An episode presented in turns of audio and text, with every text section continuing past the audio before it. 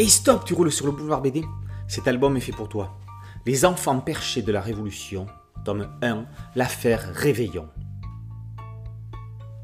Paris, avril 1789. Après un hiver particulièrement rigoureux, le prix du pain s'envole dans les premiers mois de l'année. La grogne augmente parmi le peuple. Les états généraux qui devaient s'ouvrir à Versailles sont reportés au début du mois de mai.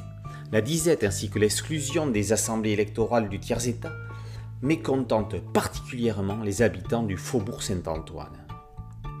Le 23 avril, au cours d'une assemblée d'électeurs du tiers-État, Réveillon aurait tenu des propos inquiétants sur les salaires des ouvriers.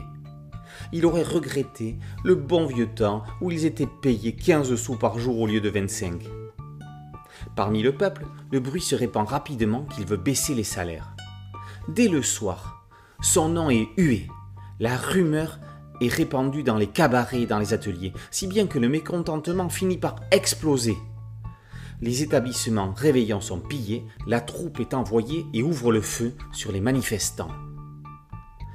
C'est dans ce contexte que le lecteur fait la connaissance de Michel, 11 ans. C'est le fils d'un artisan veuf du faubourg Saint-Antoine.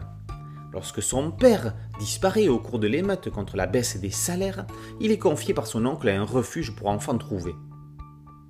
Subissant des mauvais traitements, il fugue, poursuivant une petite voleuse de pain.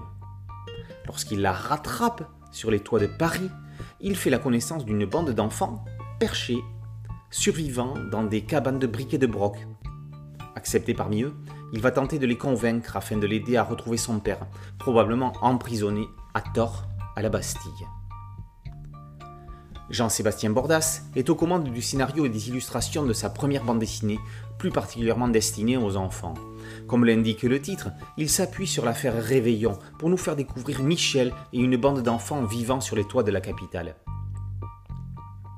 Sans en avoir l'air d'y toucher, l'auteur parvient à donner une leçon d'histoire au lecteur. Cette première histoire est prévue en trois tomes. Le premier épisode plante le décor, et l'action tout en introduisant les différents protagonistes. C'est avec impatience qu'on attend la suite afin de poursuivre les aventures de Michel et de ses amis à l'assaut de la Bastille.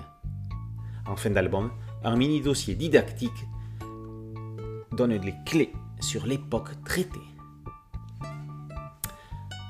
Les enfants perchés de la Révolution, tome 1, l'affaire Réveillon, par Bordas et paru aux éditions Casterman.